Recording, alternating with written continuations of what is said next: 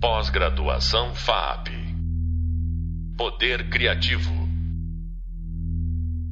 Salve a todos! Estamos começando agora mais um podcast na disciplina e esse é o segundo bloco dos dois dedicados à questão performatividade e o corpo expandido.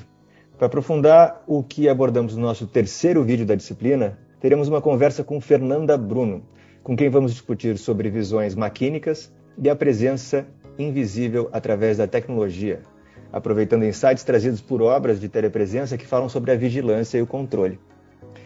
Eu sou Demetrio Portugal, curador e artista, integrante do Avetis Lab, Laboratório de Audiovisual Expandido. Sou formado em Comunicação Social pela PUC do Rio Grande do Sul, fui diretor artístico e curador da Matilha Cultural, inicializador da Rede Audiovisual Expandida, o AltAV, e desenvolvo diversos projetos culturais e comerciais envolvendo o audiovisual em ambientes imersivos, interativos, domo mapping, com VJ e intervenção urbana além dos experimentos em arte e telepresença durante a pandemia. Gostaria de apresentar a vocês Fernanda Bruno. Nossa convidada é professora do programa de pós-graduação em Comunicação e Cultura da Universidade Federal do Rio de Janeiro, onde é diretora do Media Lab UFRJ, cofundadora da Rede Latino-Americana de Estudos de Vigilância, Tecnologia e Sociedade, LAVITS, e foi pesquisadora visitante do Media Lab do Instituto de Ciência Política de Paris, e pesquisadora também, visitante no Departamento de Humanidades Digitais de King's College, em Londres. Atualmente, ela é pesquisadora do Surveillance Studies Center no Queen's University. Seus livros incluem Máquina de Ver, Modo de Ser, Indicadores, Tecnologia e Subjetividade, de 2013, e Tecnopolíticas da Vigilância, Perspectivas da Margem, 2018. É coeditora da revista DR. Para começar, eu queria trazer uma imagem a vocês. Eu acredito que a maioria de nós traz na memória a Amazônia representada por imagens aéreas, capturada por um satélite, talvez. Imagem cuja fonte vem sempre acompanhada de uma legenda, diagramas e textos contextualizadores que buscam traduzir a dimensão daquele, daquele ecossistema como um todo. Mas numa escala que torna invisível, por exemplo, o dia a dia da população indígena, que luta pela própria preservação da floresta. Já o sistema de segurança do Rio de Janeiro que posicionou mais de 900 câmeras em pontos estratégicos para monitorar a cidade e fazer parte de um mesmo sistema panóptico que absorve, orienta e processa esses e outros dados antes de mostrar esses, esses dados num, num grande telão que serve para tomada de decisão sobre a segurança dos munícipes, é, eu acredito que existe uma semelhança entre essas duas visões, a da Amazônia e do Rio de Janeiro. E essa semelhança está na distância que existe, não do dispositivo. Eu falo não da distância física do dispositivo para a coisa, mas eu estou falando da distância que corresponde a todo o caminho que os dados precisam percorrer, processamentos, orientações, transmissões, tudo, até chegar à interface final a distância que está por trás da ocorrência entre, digamos, o tempo real das redes computacionais. Para abordar esses e outros dilemas, convido para conversar com a gente a Fernanda, que, como já se deu para perceber pelo seu currículo, tem um apetite especial por mídia, vigilância e tecnologia. Salve, Fernanda, como você está? Oi, Demetrio, tudo bem? Prazer. Bem-vinda. Obrigada. Eu queria lembrar que no seu último livro, você que você organizou, você traz o texto Visões Maquínicas da Cidade Maravilhosa. E lá você aborda diversas facetas sobre a presença invisível do Estado e das corporações através de recursos tecnológicos de monitoramento à distância. Pode falar um pouquinho sobre isso para gente? Claro. Então, eu começo esse texto, Demetrio, falando uma coisa que eu acho que é importante para a gente ter como ponto de partida. Né?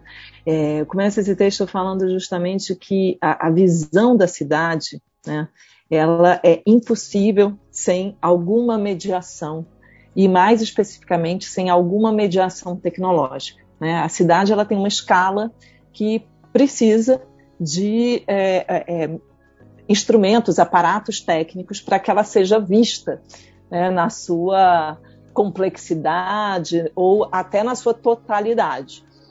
É, e esse texto, é, é, ele é fruto de um momento do Rio de Janeiro em que é, algo muito singular estava se passando. Né? Em primeiro lugar, a gente estava vivendo uma época que estava na véspera dos grandes eventos, né, Olimpíadas e Copa do Mundo. Estava, ao mesmo tempo, a gente estava vivendo um momento de efervescência é, política, né, as ruas estavam tomadas, é, just, muito, alguns protestos, alguns atos ligados também aos, aos grandes eventos.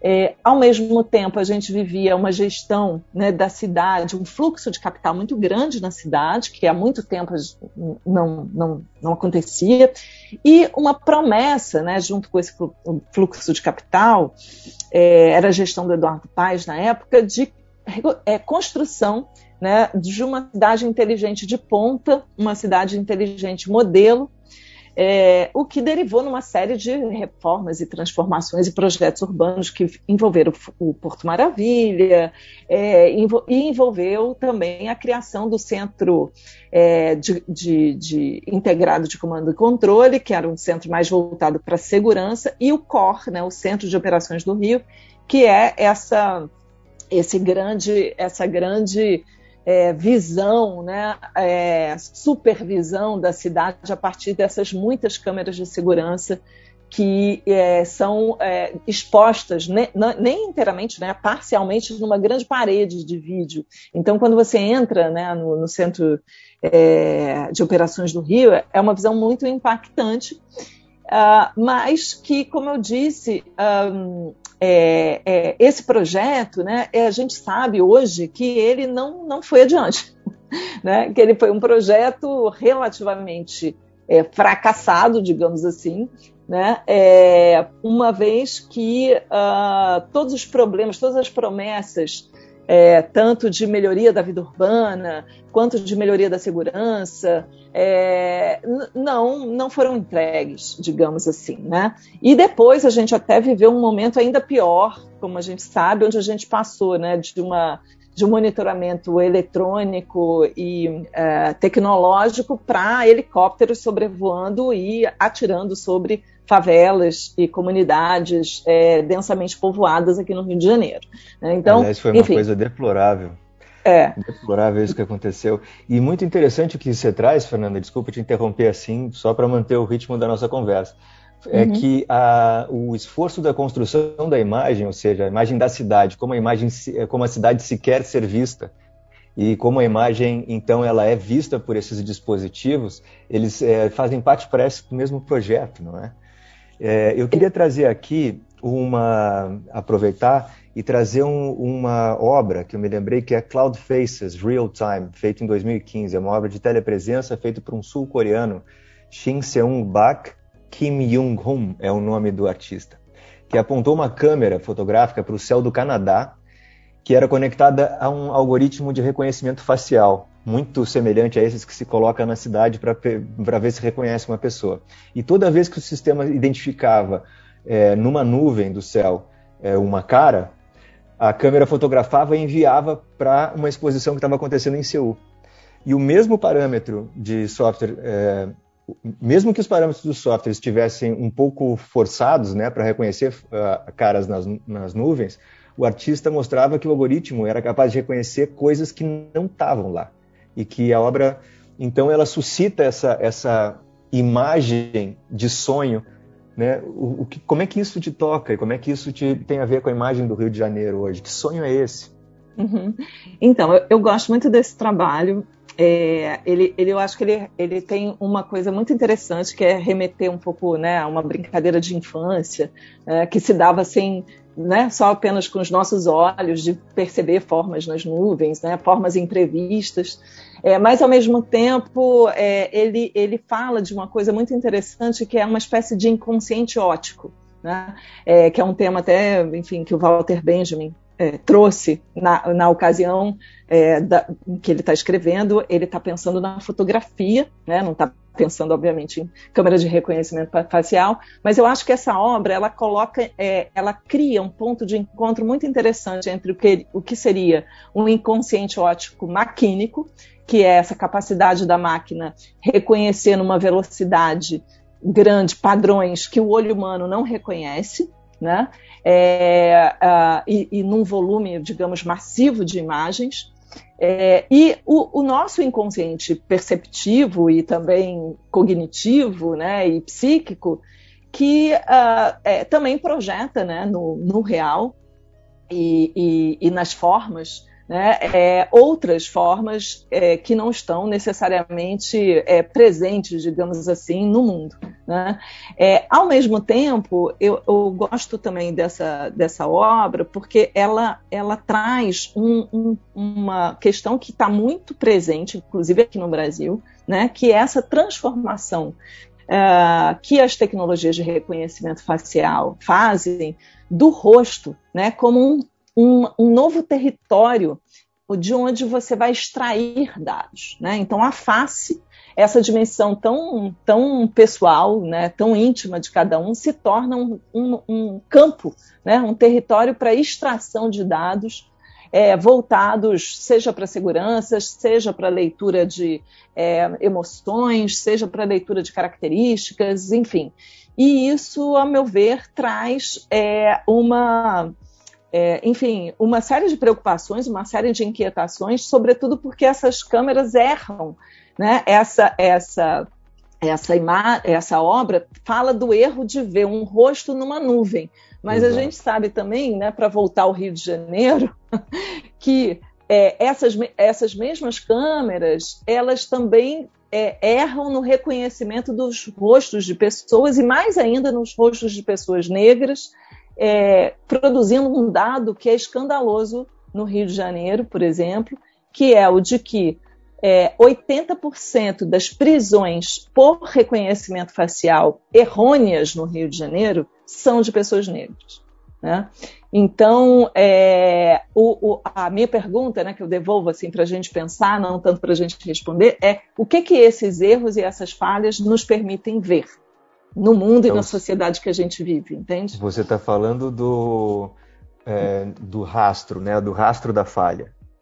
É, a falha ela começa a gerar um rastro e, e você tem uma, uma, uma imagem, ou uma pós-imagem, né? Aquela imagem que ficaria na retina da gente quando a gente fecha o olho, que é o contrário daquilo que fica. Mais ou menos é, o, o, o, que essas, é, essas falhas estão mostrando as divisões. Você falou é, questões étnicas, questões é, raciais, questões sociais, porque eu imagino que essas câmeras não estejam igualmente distribuídas no Rio de Janeiro. Sim, é, eu, eu, não acho nem que elas não estejam só igual, não de fato não estão igualmente distribuídas. É, elas reproduzem um padrão que é a, esse de, de, proteger certas áreas da cidade contra outras áreas da cidade que são é, é, é, entendidas pela segurança pública né, como áreas é, perigosas e áreas que são ameaças, quase que sendo que são todo, todas, todas as áreas são as áreas da cidade, né, todos são bairros. É, e, claro, ela reproduz uma série de, de, de cisões, de preconceitos, de assimetrias, né, que a gente, enfim, já, já vê né, na, na, na, na, própria, na própria geopolítica da cidade.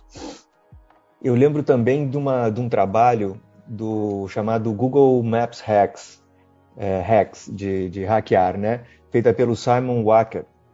Ele, o, o artista ele botou 99 celulares num, num, como é que fala, num carrinho e ele saiu andando com esse carrinho pelas ruas de Londres. E o que, que aconteceu foi que, porque todos esses celulares estavam conectados ao Google Maps, o, o algoritmo começou a achar que essas ruas elas estavam congestionadas. Então, esses dados é, que vão sendo imbricados dentro da, da cartografia, então, por exemplo, nota-se que os carros eles sempre desviam de determinada região que, porque eles acham que é perigoso, ou de repente é porque ali tem um congestionamento, ou de repente tem alguma informação que vem da polícia ou, do, ou dos bombeiros, né, informações de infraestrutura que começam a, a, a navegar os seus cidadãos por volta do, de São Paulo, das cidades, esse, esse olho que você é, traz, que olha a cidade como um todo, começa a influir na vida das pessoas, não só no reconhecimento. Você enxerga isso dessa mesma forma? O que, que você acha de, de hackear essa estrutura? Então, é, bom, eu, eu acho, primeira coisa, assim, que é, é, é, isso, né? A gente volta um pouco lá àquela primeira pergunta, né? É, que é, cada vez mais a nossa experiência da cidade está sendo mediada por esse tipo de tecnologia, como Google Maps, como aplicativos né, de, de geolocalização, aplicativo de trânsito e uma série de, de outros aparatos, né? E a gente se pergunta até que ponto é, é, é, essa é, a nossa percepção né, da cidade, a nossa percepção é, é, do espaço urbano e a nossa experiência também da cidade vai sendo também alterada por esses, é, por esses dispositivos. E se é, elas também são tão necessárias assim. E aí eu estou fazendo essa pergunta porque, claro que, como eu disse, né, a, a, gente não tem como viver e perceber a cidade sem mediações tecnológicas. A gente tem que fazer alianças com tecnologias para viver e experimentar a cidade. Mas, ao mesmo tempo, a gente tem que é, perguntar né, o quanto que é, é essas, essas tecnologias, de fato, estão produzindo a cidade que a gente quer habitar, os ritmos que a gente quer viver. Né? Então, se a gente pensar que uma cidade é muito acelerada, com um trânsito muito grande, com um número grande de carros, claro que elas precisam desses aplicativos, mas se a gente pensa em outras formas de é, vida urbana, mais voltada para o comum, mais voltada para o público, talvez sejam outras as mediações tecnológicas que a gente é, é, deseje é, construir. Né? E aí eu volto também um pouco a essa, a essa obra, porque eu acho que ela fala de outro problema, né? que é o problema da abstração que essa percepção orientada por dados cria. No caso, o, o artista ele, ele, ele cria um ruído né, no sistema, uhum. porque o, o, o, sistema não é capaz, o sistema algorítmico não é capaz de ler efetivamente né, que aqueles dados todos não são, de fato, carros é, mas sim, enfim, um carrinho de mão agregado, onde se entulhou um monte de celular. É, então, essa, essa abstração, é, essa incapacidade né, é, das máquinas é, é, terem uma, uma, uma relação né, mais permeável e de, de, de, mão dupla com o contexto e o real, né, onde elas, de onde elas extraem os dados, é um dos problemas quando a gente tem todo um modelo de gestão urbana baseado em dados, porque muitas vezes eles se descolam da vida cotidiana da cidade e criam é, é, projetos extremamente abstratos que não necessariamente atendem né, a, a, aquilo que são as, as urgências e desejos né, da, da, vida das pessoas na cidade. E, e, e, bom, eu não sei se a gente tem ainda algum minutinho para falar. É, tem um minutinho. Tem, é, é, tem uma coisa que eu acho muito engraçada, que é o efeito contrário, né? Porque essa obra ela fala do quanto que o mapa não está representando o real, né? Digamos Sim. assim. É, fala de muitas outras coisas, mas fala disso também. Uh, e tem uma outra coisa que a gente vive hoje com os aplicativos, que é quando as pessoas não aceitam mais que o real não corresponde ao mapa.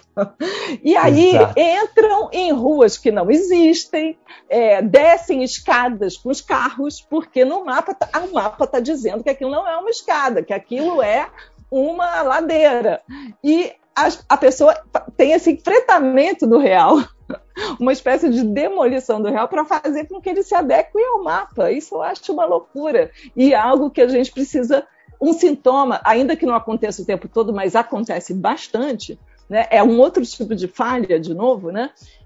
Que a gente precisa parar para entender o que, que ela nos indica. Né? O que, que ela nos sinaliza, né? que pistas ela dá sobre a nossa relação com esses, é, com esses aparatos.